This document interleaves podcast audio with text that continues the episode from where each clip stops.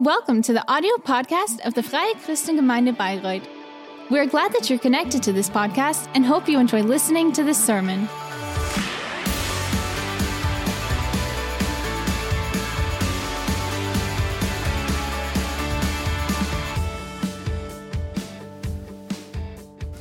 I want to ask you, how was last year for you? Many of us just take the possibility at the last day of the year or at the beginning to draw a con- conclusion or to look back. And TV, there were many shows about this, but it was all full of corona. Did, but how was your how was your review of the past year? Maybe it was a mixed year, different experiences you made. But I think this may help to find a new perspective for the future. Just to think about what may I, do I want to leave behind, but what is important also to take with me into the new year. And I want to ask you this question How do you look at the new year, at 2022? What are your emotions? Is your view like clouded by fear, by sorrows, by doubts? Or do you look ahead with a, a, a clear view, full of peace, full of joy, full of hope and expectation? And think, ah, oh, there's something good lying ahead. What kind of wishes, what kind of expectations do you have for the new year? We, what kind of intentions or plans do you have or goals?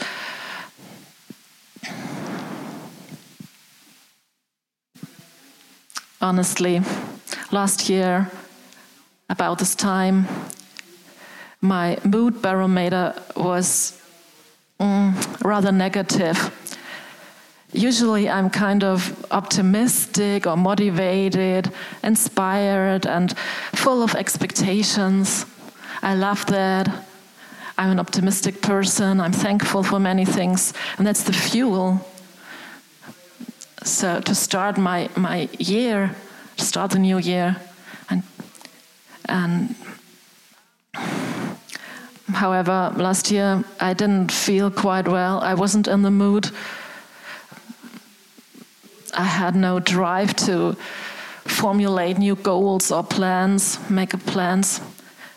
I thought the year 2020 was really stressing and and it was difficult and I didn't I didn't fancy another year with, with Corona. Kristen and I were, yeah, we had to do homeschooling and we needed so so many changes also in church and that just made us tired and and emotionally emotionally and physically it was just exhausting. And we were just glad that this year that we made it through this year. Do you know that you're just happy that you just that it's over, that it's done. Yeah, our accu was just empty. Our batteries were empty. and 2021 last year was wasn't easy either. And if you listen to yeah, the predictions for the future and social media.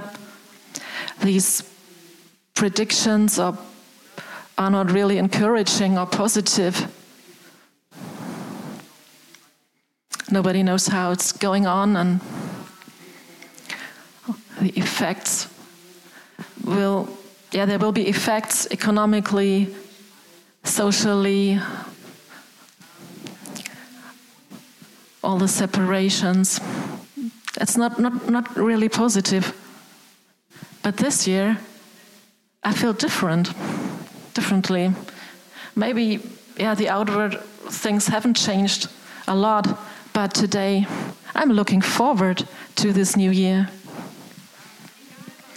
No matter what there will be,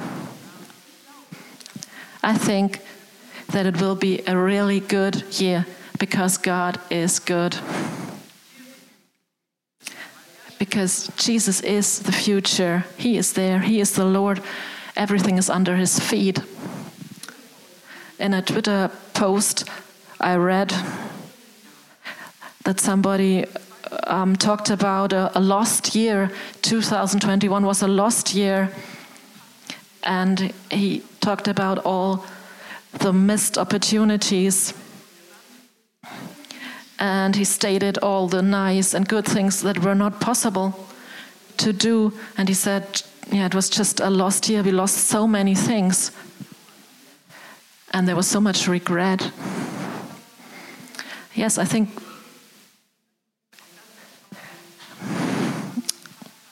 maybe it, yeah, there's a danger to look at the things that we missed, but at the same time, I believe that it's good to have another attitude.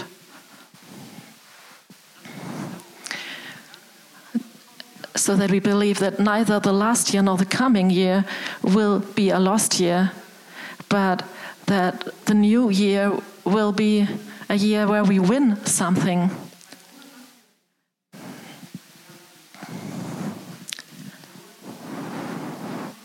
Do we look on the things, on the deficit, on the things that we lost or we missed?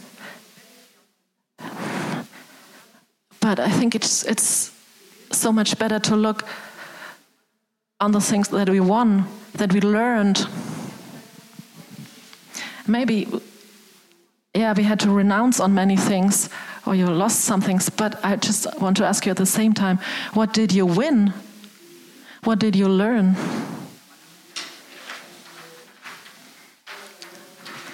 Maybe you got to know yourself even better, or your neighbors, or members of your family.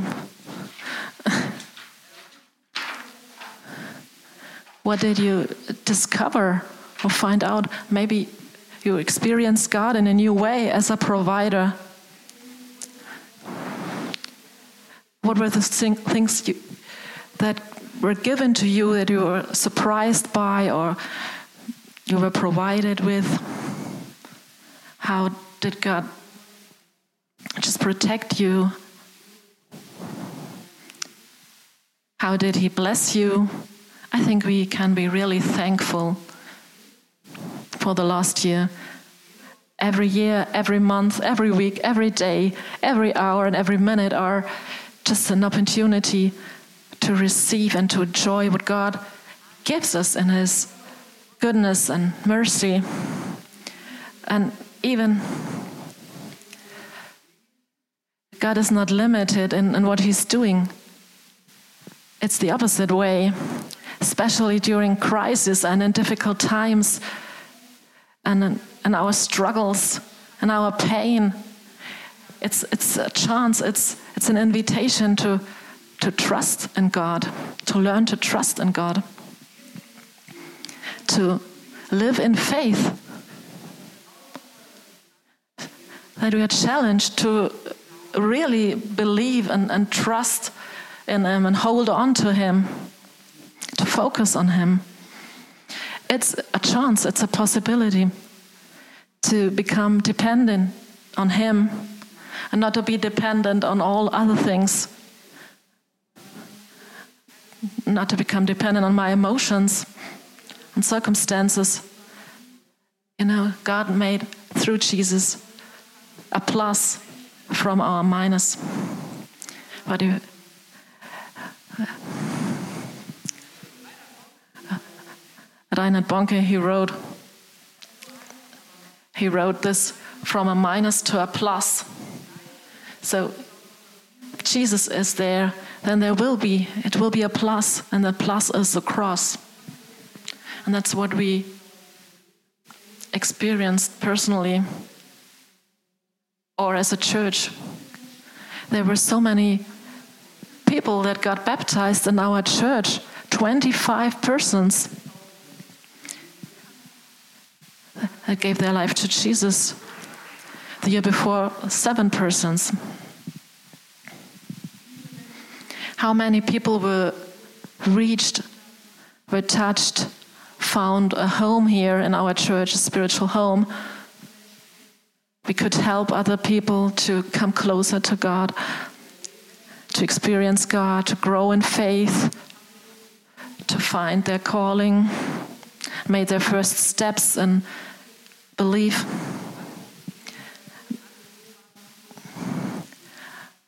Something's run maybe so obvious but invisible. But as a church, we experienced in our leadership a unity. That's a gift from God. It's not. And and we were guided in all our decisions, and we just felt God's peace and that He just gave us unity. And I'm so thankful for this that in all these tensions and all these different attitudes, that we just, yeah, that we just were still together and united and that we were a testimony for unity, standing together and filled with peace. It's another spirit that is within us, that drives us. And we also experienced provision financially. We could give even more. Our vision sacrifice, it's 60,000 euros. Wow. It shows that God is not, is not limited. God does what He wants to do, and He works supernaturally. And so the coming year will be a really good year. It will be a year of the Lord's favor, a year of the Lord's favor. That's what I'm proclaiming. And a year of the Lord's favor. Hmm. That's a biblical term that I want to explain and to look at. It's a biblical term with a prophetic power. It's a biblical term that that hides a special vision and and uh, it's it's it's the good news the gospel and we find this the lord of the years the year of the lord's favor that's in the first books of the bible the five books of moses it starts with creation and then then it goes over to abraham to his clan his family and that's the story how God chose the people of Israel and they became his property. And he promises them to give them a nation, a land. And it all starts with, with one person, it starts with one family. With, there's Abraham, Isaac, and then next generation is Jacob. And then God makes a covenant with them and says, I want to bless you, and through you, the whole earth will be blessed, and I want to give you a land, and you will be a great nation. And then there's Joseph, one of the sons of Jacob. He was the darling of his father, and his brothers were jealous. And that even goes so far that they sell him as a slave to Egypt. Joseph is a slave, but God blessed him there and in the house of Potiphar. He was a supervisor, and then, due to false accusations, he is in prison for three years. But God had promised him, You will be a mighty man. I will entrust many things to you. And then Pharaoh and her, he, he becomes the second most powerful man in, in, in Egypt, the second most powerful man. Only Pharaoh was greater. And then Joseph's brothers, they come because there was hunger and they wanted to buy um, wheat. And then God, He makes sure that Israel survives and this family survives.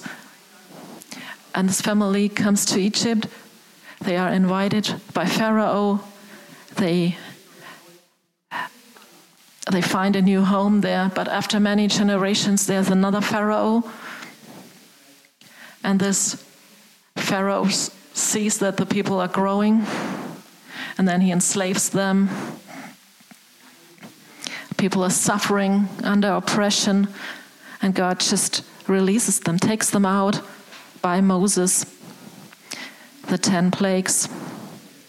And then they are in the desert, and God leads them to the promised land. And during that journey, God makes a covenant with them, and He gives them the Ten Commandments, and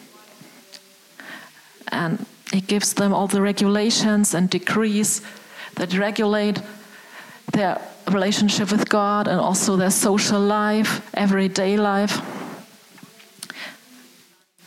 And that's God gave them this God gave them this law to bless them and to secure their survival.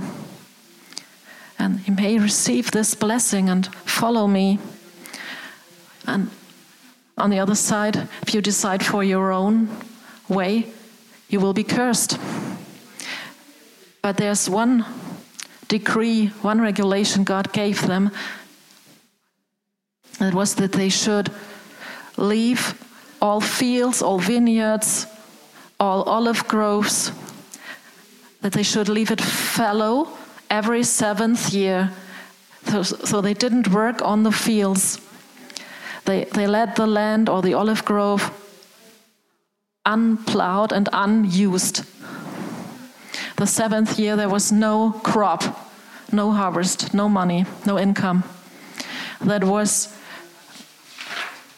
that was the fellow year or the Sabbath year. And in addition to agricultural fellow, there was also a debt relief. It, it's the verb let go, redeem. And all outstanding debts were, were renounced on. So, the seventh year, and you, you had any debts, from your customer, they were just cancelled. And so it wasn't just only a fellow year, it was a Sabbath year. A Sabbath year. Why Sabbath? Sabbath, Sabbath was the resting time. It was holy and important to God. A Sabbath year for the Lord. They did it for God, to honor God. And to honor God as the owner of the land. So they made clear that, this, that they had received this land from God. Everything belonged to God. So while practicing this in the seventh year, the Sabbath year. And while celebrating this Sabbath year, they made clear all, everything belongs to God. Then it's interesting that after seven times seven years, in the 50th year, that was the so called year of Jubilee. The year of Jubilee was proclaimed. That means in the 50th year, there was a cut, and all debts. So it was a complete forgiveness of debt. So somebody had inherited a land and he lost it. So this was returned to him. The inherited land was given back to him. It was an equalization of property.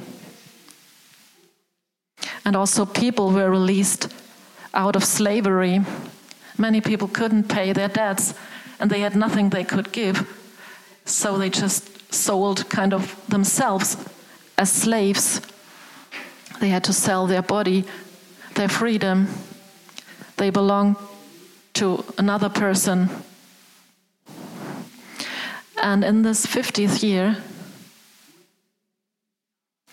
the slaves were relieved, released. That was this principle of the Sabbath year, of the year of Jubilee.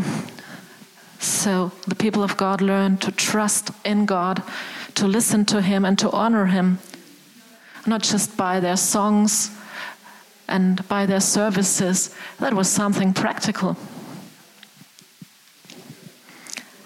Do you understand? That's real service. By uh, celebrating this, they showed that they will believe. They made clear to whom they belong. Yeah, you. That's what you need faith for. But it's interesting that if you do something by faith, and that's what Israel experienced, that it really works. God really provides. He so if we are prepared to do something in faith, then our faith is strengthened. Our faith is growing. And so their identity was strengthened because they experienced God looks after us. We can rely on Him. He cares for us. And it's hard for us to imagine that to renounce on something or that a break or a Sabbath, that doing nothing may be a gain, that we will have more than.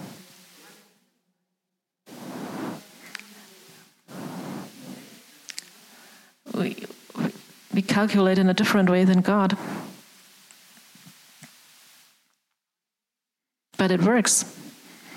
And the Jewish people, they lived well in their country until they stopped listening to God, until they stopped obeying God and thought, we know better what to do. And they relied on their own strength and worshipped idols. And then the prophet Isaiah said to them, Repent, turn to God and His commandments, because otherwise you will live under curse and not under blessing. And curse is the consequence of not living in God's will. So if you start to do so, the Assyrians will come and defeat you. They will destroy Jerusalem, the walls, they will conquer the temple and will take you into captivity and disperse you. You will be foreigners. You will have you will not be there where you are supposed to be. And this happens, they lose everything. They lose their property, their temple, their home place. Families are separated, and that's the consequence. If we live not according to God's will. But you know what is what is so great? God has the perspective of grace, a perspective of hope. And Isaiah he announces a time of return. You will come back, a time of restoration, a time of renewal a time of salvation.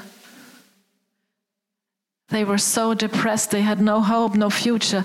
But I want to read now with you Isaiah 61. It's about the Savior that God will send. He says, The Spirit of the Sovereign Lord is on me because the Lord has anointed me to preach good news to the poor. He has sent me to bind up the brokenhearted, to proclaim freedom for the captives and release from darkness for the prisoners, to proclaim the year of the Lord's favor and the day of vengeance of our God, to comfort all who mourn and provide for those who grieve in Zion, to bestow on them a crown of beauty instead of ashes, the oil of gladness instead of mourning, a garment of praise instead of a spirit of despair. They will be called oaks of righteousness, a planting of the Lord. For the display of his splendor, there will be something to show and demonstrate God's glory. That's the perspective. Isn't it interesting? Isaiah speaks about a year of the Lord's favor, a year of the Lord's favor, and a good news, good tidings.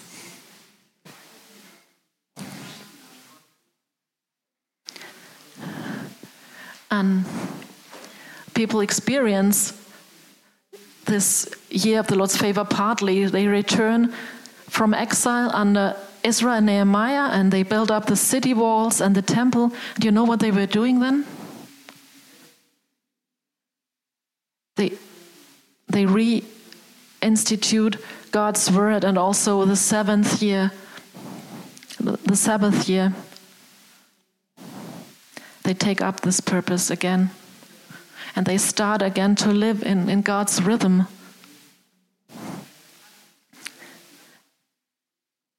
It's not only that they come back, but Isaiah even looked further. And for a long time, people didn't hear from God. The prophets were silent, no new messages. But then Jesus is born and as a young man, he travels through the country and he does exactly what Jesus is describing there. People that are obsessed are released, the prisoners are set free, sick people are healed. He, healed. he brings good news, tells them that God is merciful.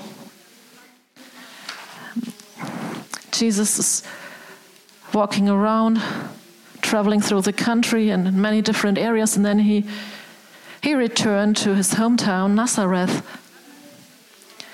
And on the Sabbath, he went into the synagogue, as was his custom. At the Sabbath, he went into the synagogue, as was his custom. And then let us read Luke 4 starting from verse 17. And Jesus stood up to read. The, the scroll of the prophet Isaiah was handed to him. Unrolling it, he found the place where it is written The Spirit of the Lord is on me, because he has anointed me to preach good news to the poor. He has sent me to proclaim freedom for the prisoners recovery of sight for the blind, for release, to release the oppressed, to proclaim the year of the Lord's favor. Jesus rolled up the scroll, gave it back to the attendant, and sat down. The eyes of everyone in the synagogue were fastened on him they knew what Isaiah was talking about.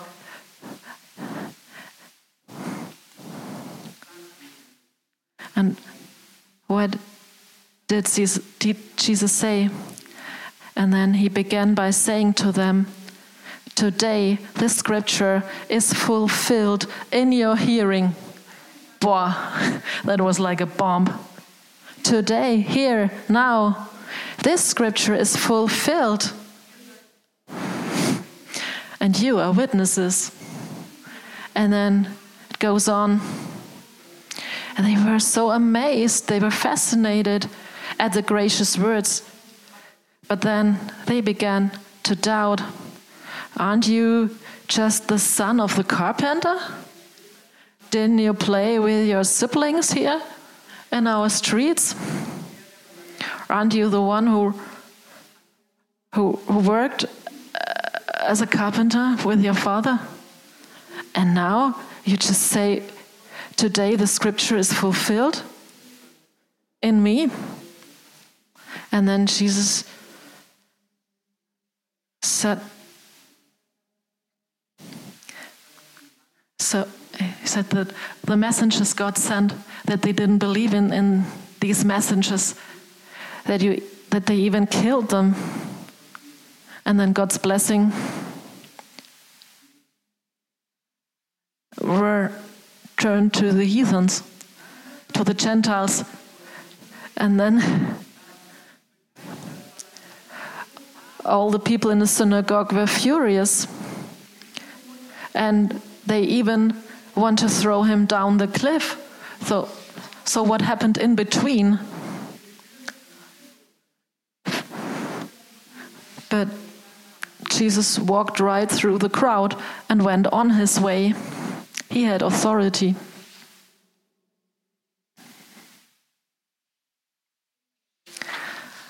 I want to tell you, with Jesus, this year of the Lord's favor, favor has started. With Jesus, we are in a new timing. A new time has started for all people. And we already live in this new reality. And even more and more, all these prophecies are going to be fulfilled.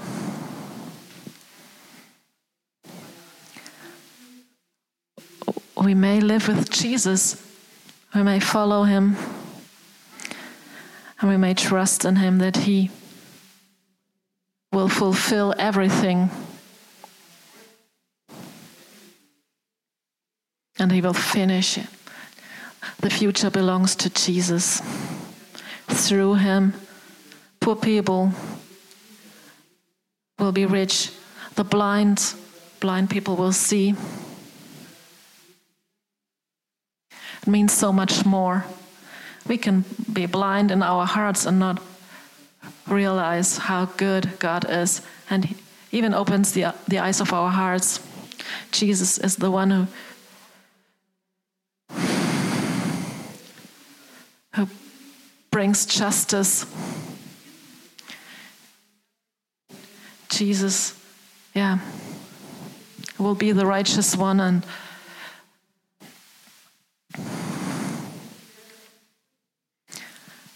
Jesus releases from sin.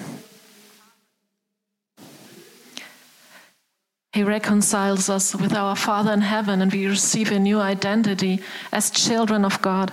He leads us home. If you have Jesus, then you are at home. Then you are there where you belong. We can live in, in the Sabbath and peace and rest with Jesus, there's a new rhythm in our life. Do you know why God gave them, gave the people these festivals? It was to give them a rhythm. And I want to ask you this morning, and I want to proclaim this year as a year of favor.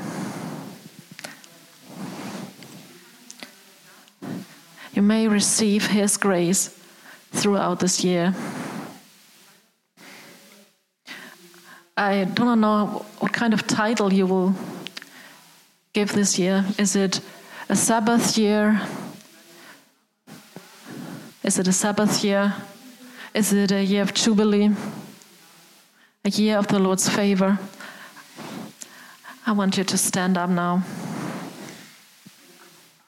I want to ask you some questions and just take them with you and start thinking about it. Start talking with God about it. What is your question that you have to answer for yourself during this year? What is it that you, at the beginning of this year, that you shall just let go, release, give it a rest, let go? What is it in your life that you need to release? Maybe it's people that you've taken captive, you're holding on to in a bad way, that you, you've taken their freedom. What is it that you have to let go? What is the area where you should learn to renounce on things to build up real trust? to learn to to act in faith and to experience God as provider. What is it that you want to or should to give away in finances? What is it? What does it mean for you to have a Sabbath year? Do you need more of a Sabbath? Do you have a healthy rhythm of life?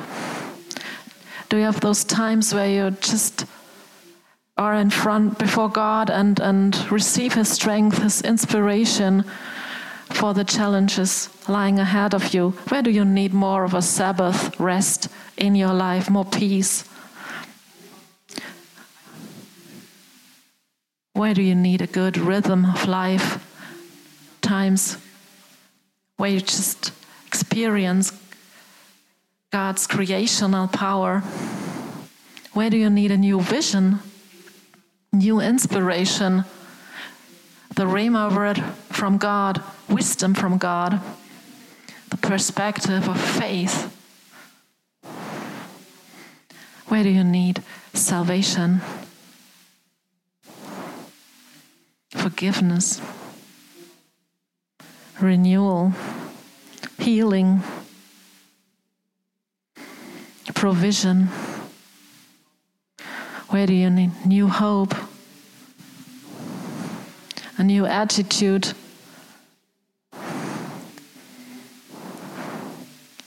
A new attitude regarding people, circumstances. Where do you have to start to exchange things, to give things back to God so that He can give you new things.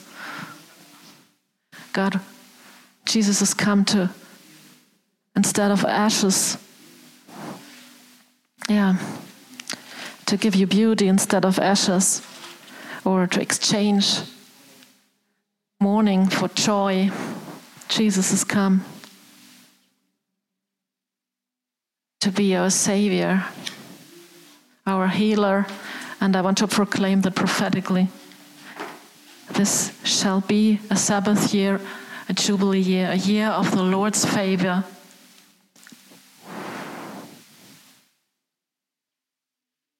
And you know what we need? It's God's blessings in our personal lives.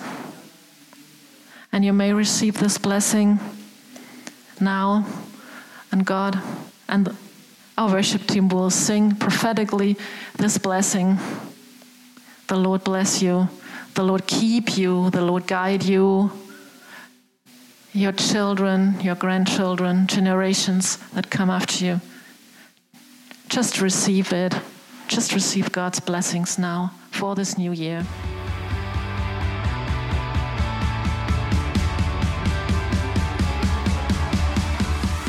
If you liked the sermon, feel free to share it with your friends or leave us a comment. We would be glad to personally get to know you, and you're warmly invited to visit any of our Sunday services. You can find more information on our website at www.fcg.com bayreuth.de. There, you can also write us a personal message if you would want to know more about a Christian life with Jesus or have any other questions about the Christian faith. Till next time, goodbye!